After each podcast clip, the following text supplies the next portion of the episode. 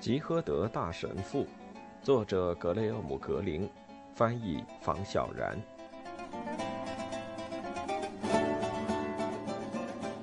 世间本无善恶，全凭个人怎样想法而定。威廉·莎士比亚。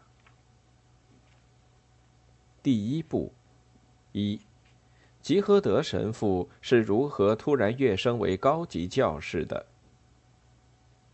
事情的经过是这样的：吉诃德神父吩咐女管家准备午餐后，便驱车前往合作社买酒去了。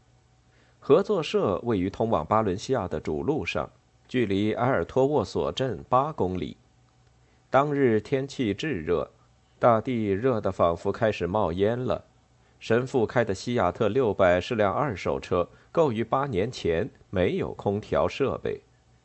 想到换辆新车遥遥无期，神父不禁感到十分沮丧。据说狗的年龄乘以七才相当于人的岁数，如此算来，这辆车正是身强力壮的时候。可教区居民却不这么看，大家都觉得它该报废了。吉诃德先生，这家伙该寿终正寝了。对此，神父只能辩解道。这可是我的患难伙伴，我向上帝祷告过，祈求他比我命还长呢。但鉴于自己此前多数祷告从没灵验过，他只能寄希望于上帝偶发慈悲，可怜可怜他了。借助往来车辆扬起的尘土，神父确定了主路的位置。他一边开车，一边挂念着西雅特车的命运。为了纪念祖先，他把它叫做“我的罗西纳特”。想到车子锈迹斑斑的被遗弃在垃圾堆里的样子，神父心里突然一阵抽搐。他曾盘算过几次，打算购买一小块土地赠予某个教民，前提是后者能为自己的车提供一个栖身之地。可惜找不到可以托付的人。而无论如何，随着岁月的流逝，车子终究躲不过生锈的厄运。也许废品厂的压碎机才是他最好的归宿。神父忧心忡忡地惦记着车的命运，差点儿就撞上了一辆黑色奔驰。那辆车停在主路的拐弯处，车里的司机一身黑衣。神父以为对方正从巴伦西亚长途跋涉前往马德里，此时正在休息，于是没有停车，继续向合作社开去。直到返程时，神父才注意到司机白色的罗马领，它就像手绢总是象征悲伤一样富有标志性。神父心中忍不住纳闷儿：自己的同行怎么能买得起奔驰呢？待停下车，他才瞧见司机领子下的紫色围领。原来，眼前这位同行即使不是主教，也是位高级教士。吉诃德神父向来惧怕主教，这是有原因的。尽管神父有个赫赫有名的祖先，可在他的主教眼里，他只是个普通农民。主教并不喜欢他，一个虚构人物，怎么可能有后人？在一次与他人的私下谈话中，主教曾如此诘问道：“这番话没过多久就传到了吉诃德神父的耳朵里。”主教的这番话令与他谈话的人大吃一惊：“虚虚构的人物，一个徒有虚名、名叫塞万提斯的家伙瞎编出来的人物。小说中很多地方简直令人作呕。要是放在弗朗哥将军时期，这书想通过审查门儿都没有。”但主教阁下，埃尔托沃索镇确实有杜尔西内亚的房子，门牌上清清楚楚的写道“杜尔西内亚故居”，偏偏游客而已。你想想，主教气冲冲的继续说，在西班牙语里，你甚至找不到吉赫德这个姓氏的出处，连塞万提斯本人都在书中说，姓氏有可能是吉哈达、呃盖萨达，甚至是盖哈纳。唐吉诃德临死时又称自己是吉哈诺。如此说来，主教阁下，您读过那本书了？我连第一章都读不下去。呃，不过我瞥了一眼结局，呃，这是我读小说的习惯。也许神父的某位先人叫吉哈达，或是盖萨达，这也不好说嘛。那种人何来先人一说？正因为如此，在向奔驰高级轿车里的上级做自我介绍时，吉和德神父心中不免惶恐。呃，阁下，鄙人是吉和德神父，请问我可以帮上什么忙吗？哦，呃呃，当然，我的朋友，呃，我是莫托坡的主教。对方一口浓重的意大利口音。莫托坡主教。啊，虚职而已，我的朋友。呃，这儿附近有修理厂吗？我的车子抛锚了，最好能先吃点东西，我的肚子饿得咕咕叫呢。我的村子里倒是有个修理厂，可惜关门了。修理工今天参加葬礼，他的岳母过世了。哦，愿他得以安息。主教紧握住胸前的十字架，习惯性的顺口说道，随后又补了一句：“唉，真是祸不单行啊。”修理工几小时后就会回来了。几小时？那附近有吃饭的地方吗？主教，不知您是否愿意屈尊和我共进午餐？埃尔托沃索镇的饭馆都不太像样，要不是东西难吃，要不就是酒难喝。我现在必须要喝上一杯才行。如果您不介意粗茶淡饭，比如说牛排配沙拉，我倒是可以让您尝尝本地的好酒。女管家每次给我准备的饭都太多，我一个人也吃不完。我的朋友，你简直是救我于苦难的守护天使。呃，我们走吧。吉和德神父车子的副驾驶位已经被一罐酒占领了。主教是个大高个儿，却坚持躬身坐在后座上。哦，我们可不能打扰酒嘛。”主教说道。“阁下，这不是什么好酒，您坐前面会舒服点儿。”自迦南婚宴起，任何酒可都是好东西，我的朋友。吉和德神父像一个被训斥的小孩，一路沉默无语。车子最终抵达了教堂旁的小屋前。主教进屋门必须低头，否则就会碰到脑袋。屋子大门径直通向客厅。承蒙吉和德先生款待，这真是我的荣幸。主教说。听了这话，神父刚才一直紧绷着的神经才稍稍舒缓了些。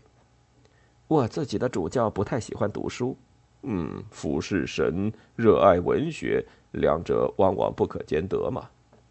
主教来到了书架前。书架上放着吉和德神父的弥撒书、每日祈祷和新约、研习教义期间翻烂的神学书，以及他喜爱的圣徒作品。阁下恕我失陪片刻。吉和德神父走进了厨房去找女管家。厨房一室两用，既做厨房又兼做女管家的卧室。有一点必须说明：洗碗池是女管家唯一可以洗东西的地方。女管家身材魁梧，龅牙，上嘴唇还隐约有些胡须。她对任何活物都不信任，却对圣徒心存敬畏，但仅限女性圣徒。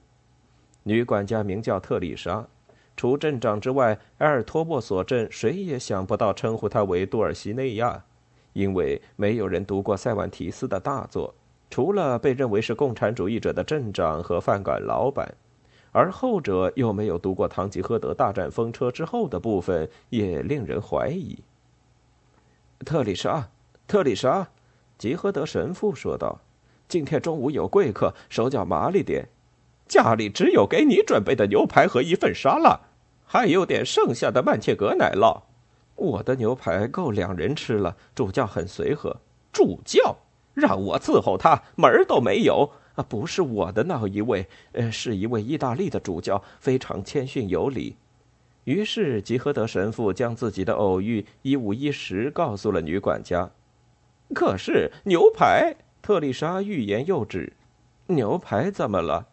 总不能让主教吃马肉吧？我的牛排是马肉吗？一直都是。你给的那点钱怎么可能买得起牛排？那。没有其他招待客人的东西了吗？没有了。哦，天哪，天哪！只能祈求上帝保佑糊弄过关了。毕竟我就一直被蒙在鼓里嘛。因为你根本就没吃过什么好东西。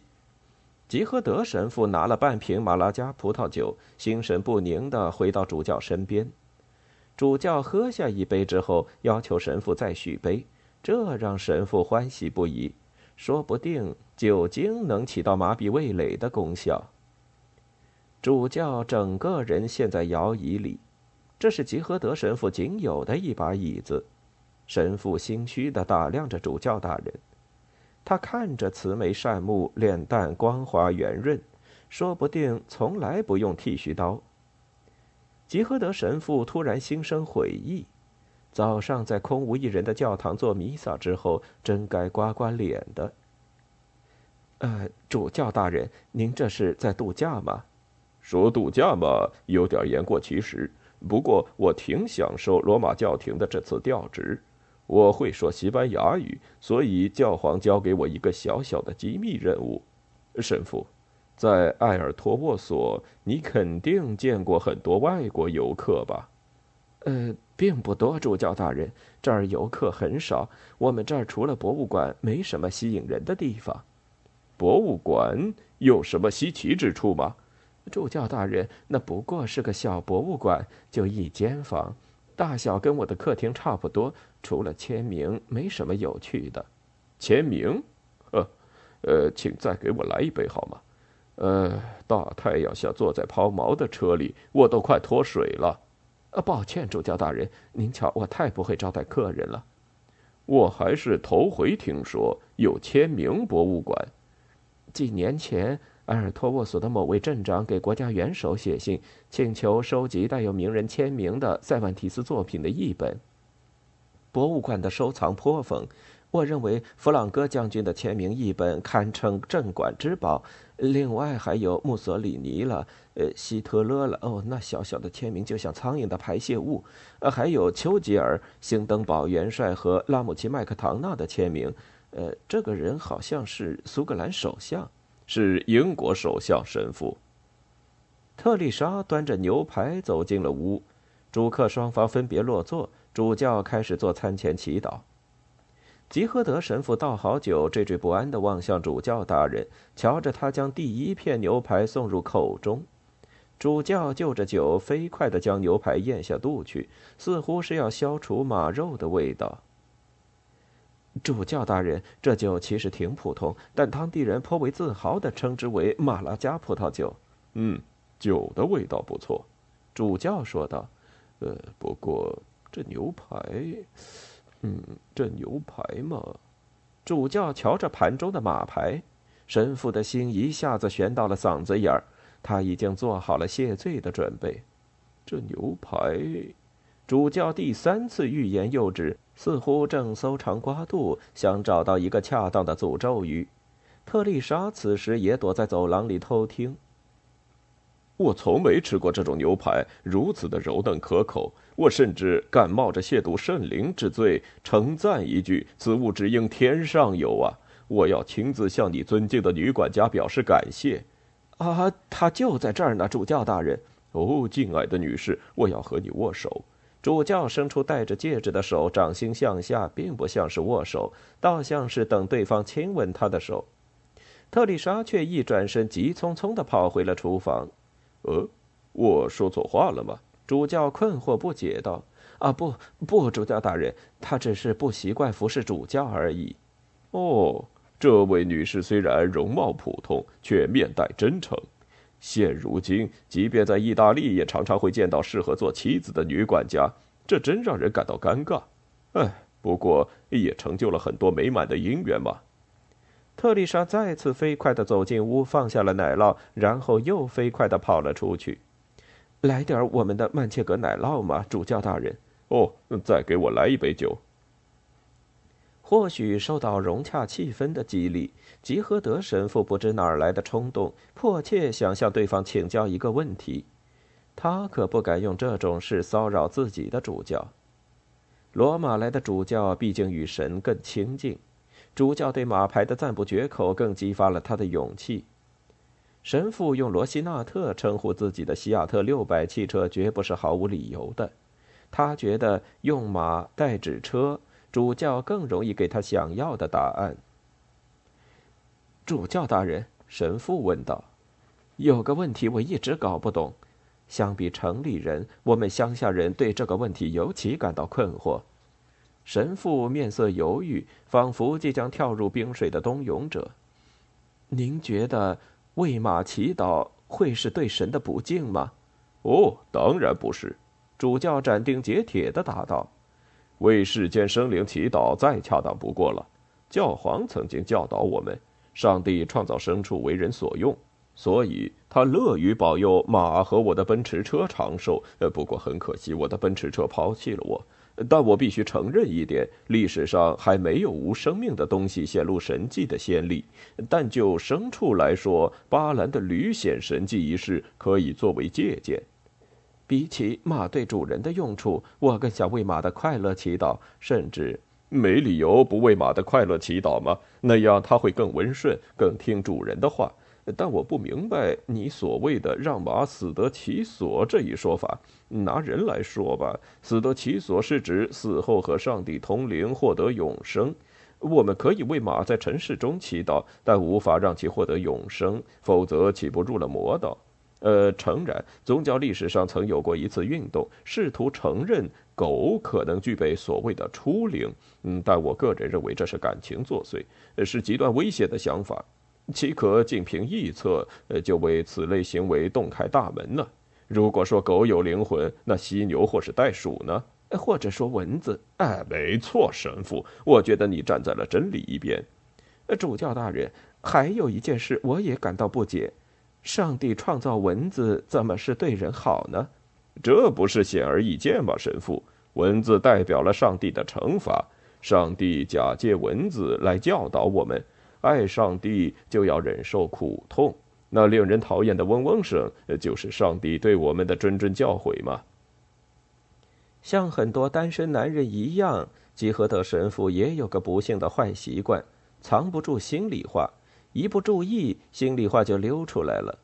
那跳蚤岂不也一样？主教打量着神父，见对方的目光中并无打趣的意味，完全沉浸在自己的思想世界中。嗯，这都是未解之谜，主教说道。如果没有这些令人费解的问题，那何以体现我们的信仰呢？哦，我不记得我把托梅略索是某人三年前送我的法国白兰地放哪儿了。吉和德神父道：“我们现在应该打开这瓶酒，恕我失陪，主教大人。特丽莎也许知道酒在哪儿。”说完，他起身直奔厨房而去。作为一个主教，他喝的可真不少呢。”特丽莎说道。“嘘，小声点。可怜的主教正担心他的车呢，他觉得车辜负了他的信任。我倒觉得没准是他自己的错。我小时候在非洲生活过，黑人和主教总是忘记给车子加油。你觉得是车没油的问题吗？不过主教确实有点不食人间烟火，竟然说蚊子的嗡嗡声。”呃，把法国白兰地给我，趁主教喝酒的功夫，我瞧瞧能不能把车修好。吉和德神父从罗西纳特的后备箱里拿出一罐汽油，尽管他觉得不会是煤油那么简单，但试试总没坏处。结果还真是车没油了。主教大人竟然不知道车没油了，也许他只是羞于向神父承认自己的愚蠢。想到这儿，神父有点替主教难过。这位意大利主教和自己的主教相比，简直天差地别。前者随和可亲，喝年头不久的新红酒也毫不抱怨，还对马牌不吝赞美之词。吉和德神父可不想让主教大人难堪，但如何才能不让他丢脸呢？神父靠在奔驰车的前机盖上斟酌了很久。假如主教大人没注意油表，那很容易假装成是他不懂的机械问题。无论如何，他都得先加点油再说。主教对来自托梅略索的法国白兰地颇为满意，不经意间，他在几本课本中发现了塞万提斯的《堂吉诃德》，这是吉诃德神父小时候买的。意大利主教一边读一边面露微笑。若换作是吉诃德神父的主教，这情景简直是太阳打西边出来了。神父，你来的正好，我正在读的这段写的真是太好了。不管你的主教怎么评价，我觉得这本书的作者塞万提斯必定是个品德高尚的作家。呃，无论在何种情况之下，忠诚的仆人都要对他的主人坦诚相告，既不夸大其词，亦无所保留。桑丘，我要让你知道，王子听到的会是赤裸裸的事实，绝无任何闻过是非之处。这将会是一个不同的时代。呃，我的奔驰车怎么了？难道在英勇骑士的故乡，在这片危险之地，他被男巫施了魔法了吗？主教大人，您的车子可以上路了。哦，是上帝显了神通，还是修理工参加完葬礼回来了？修理工还没回来。我瞧了瞧发动机，神父双手一摊，呃，问题挺麻烦的，汽油不多了。不过油的问题好办，我总是备着一罐汽油。但主要问题不在汽油。啊，呃，果然不只是汽油的问题。主教欣然附和。我修了修发动机，呃，不知道专业术语怎么说，不过着实费了番功夫。车现在已经修好了。助教大人，等到了马德里，你也许要找个专业人士再给瞧瞧。呃，这么说，我可以上路了。啊，呃，除非您想中午打个盹儿，特丽莎可以把我的床准备好。哦，不不不，神父，你的美酒和上好的牛排啊，那牛排的美味真是让人精神抖擞。呃，另外，我今晚还在马德里约了人共进晚餐呢，我可不想天黑才到。在向主路进发的路上，主教问吉和德神父：“神父，你在埃尔托沃索镇待了多久？”“呃，主教大人，我打小就生活在这儿，只在进修神学时离开过一段时间。”“你在哪儿学的神学？”“在马德里。本来还想去萨拉曼卡，可惜不够资格。”你这样的人窝在埃尔托沃索，简直是一种浪费。你的主教显然啊，我的主教，呃，他知道我才疏学浅。他能修好我的车吗？我指的是神学上的才能。我们的教会同样需要具有实践能力的人嘛。现今的世界瞬息万变，只有对尘间俗事了然于胸，才能更好的满足教民的需求。你为不速之客备好美酒、奶酪和美味的牛排，足以证明你可以跻身最上流的社会。劝人赎罪悔改是我们的工作。资产阶级中的有罪之人远比农民中的罪人多得多。我希望你步你祖先堂吉诃德先生的后尘，去见识一下世界。大家都说他是疯子，主教大人。很多人也这么说圣伊纳爵罗耀拉嘛。但这条路我不得不走。我的车在哪儿呢？我的主教说那是小说，是作家想象出来的。说不定人类也并不存在，神父，我们可能只存在于上帝的想象之中吧。您希望我和风车搏斗吗？正因为和风车搏斗，堂吉诃德才在临死前发现了真理吗？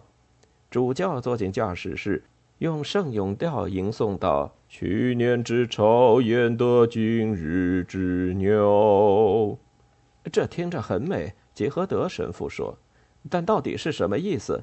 我自己也不太明白。主教答道：“不过听着优美就够了。”随后，汽车引擎发出轻快的轰鸣声。主教大人开着奔驰车向马德里驶去。待主教远去，吉和德神父才留意到空气中多了一股异香，这是新酿的红酒，法国白兰地和曼切格奶酪混合而成的香气。不知情的人肯定会误认为这是异域焚香的味道。转眼几周过去了，吉和德神父的生活依然如往常一般风平浪静，唯一的区别是神父知道了自己偶尔打打牙祭的牛排竟然是马肉，对此他一笑了之。好处是再不必因为奢侈而饱受良心的谴责。他时常会想起那位客人，想起那位意大利主教的仁慈、谦虚和对酒的热爱。这位主教仿佛他在学拉丁文时读到的异类真神，偶现人间来他家中短暂做客。现在，除了读读每日祈祷文和报纸，神父很少读东西了。其实，每日祈祷文也已不必去读，只是神父还没意识到这点。他特别关注有关宇航员的报道，因为他一直坚信上帝的天堂一定就在遥远天际的某处。此外，就是偶尔翻翻被翻烂的神学课本，确保周日教堂的布道不会与神的旨意背道而驰。每个月，神父还会定期收到从马德里寄来的神学杂志，杂志里偶尔刊登一些批评危险言论的文章。那些邪恶言论有时竟然出自某位红衣主教之口，具体是荷兰还是比利时的主教，神父已经记不清了。是某位拥有日耳曼名字的神父说的，也说不定。那位神父的名字让吉和德神父想起了路德。神父对这些批评文章并不在意，在他的教区，他无需费心向屠夫、面包师、修理工，甚至是餐馆老板，呃，也就是埃尔托沃索镇除了镇长之外最有学识的人，捍卫教会的权威。至于镇长，只要和教规有关的事都可以忽略他。因为主教认为他是一个无神论者和共产主义者。事实上，相比他的教名，吉和德神父更喜欢与镇长在街头聊天，因为和镇长在一起，他就不会有那种当官的优越感。两人都对太空探索的进展颇感兴趣，双方在交谈时圆滑的互不触碰对方的底线。比如，吉和德神父绝不会和对方探讨人造卫星和天使相遇的可能性，而在苏联和美国谁在航天事业上更成功的问题上，镇长则采取了科学公正的态度。身为一名神职人员，吉和德神父觉得两国的航天员并无区别，都是好人，可能也是尽责的父母和丈夫。这些人头戴头盔，身着航天服。那身装束说不定出自同一供销商之手，但无论如何，神父都无法想象加百列或米迦勒，当然更不会是撒旦围着宇航员飞舞。如此，航天飞船若是没有直升上天，必然会大头冲下，旋转着直坠黄泉，跌入永不超生的地狱。这儿有你的信，特丽莎将信将疑地对他说：“我哪儿都找不到你。”我刚才在街上和镇长聊天来着。那个异教徒，要是没有异教徒，神父不就失业了吗？特丽莎大声嚷道：“是主教来的信！哦，我的天哪！”神父拿着信呆坐了好久，踌躇着不敢打开。主教每次来信准没好事，比如有一次，他将本属于自己的复活节供奉捐给了某慈善组织。该组织有个冠冕堂皇的拉丁名字“囚犯关爱之家”，自称为监狱里可怜的囚犯提供精神援助。最后，这帮人却被抓了起来，因为他们企图拯救监狱里大元帅的反对者。这本是神父私下之举，不知何故却被主教知道了。主教破口大骂神父为“蠢货”，“蠢货”可是基督禁用之词。镇长获知此事之后，拍拍神父的后背，称赞他果然不如伟大祖先的英明，行祖先解放苦囚之善举。另外还有上次、上上次的来信等等。若不是神父的马拉加葡萄酒被莫托坡主教消灭了，他一定要来一杯壮壮胆。神父叹了口气，破开红色封蜡，打开信封。果不出所料，信的字里行间洋溢着主教的愤怒。我收到一封从罗马寄来、令人匪夷所思的信。主教如此写道：“一开始，我以为这封模仿教廷口吻的信是个恶作剧，是共产主义组织某人搞的鬼。你总说你有义务支持他们，可我一直觉得那帮人的动机晦涩难懂。在请求确认信件真伪之后，我今天突然收到了确认信，信中再次要求我通知你。”教皇决定将你升为高级教士，教尊为何心血来潮，我没资格过问。但显然是某位墨托坡主教做的好事。我从未听说过此人，事先也没人和我商量，他就自作主张的推荐了你。有一点我必须声明，换做我是绝对做不出这种事的。谨遵上命，我特此通知你。我现在别无他法，只有祈祷你不要有辱教皇。教区牧师犯下的丑闻会因为他们的无知而得到宽恕，但吉和德高级教士若是言行不慎铸成大错，影响可就恶劣多了。请您好自为之，我亲爱的神父。我请求您务必要谨言慎行。我已致信罗马禀明情况。让吉和德教士屈尊守在埃尔托沃索这个弹丸之地，简直太荒谬了，且会招致拉曼查地区众多有资格神职人员的怨恨。所以我请求罗马为您提供一个大展拳脚的空间，比如将您调到其他的教区，甚至可以考虑让您担任出使任务。神父合上信，任其掉落到地板上。助教说了什么？特丽莎问道。他要把我赶出埃尔托沃索镇了，吉诃德神父绝望地说。特丽莎不忍瞧见神父悲痛欲绝的双眼，赶紧躲进了厨房。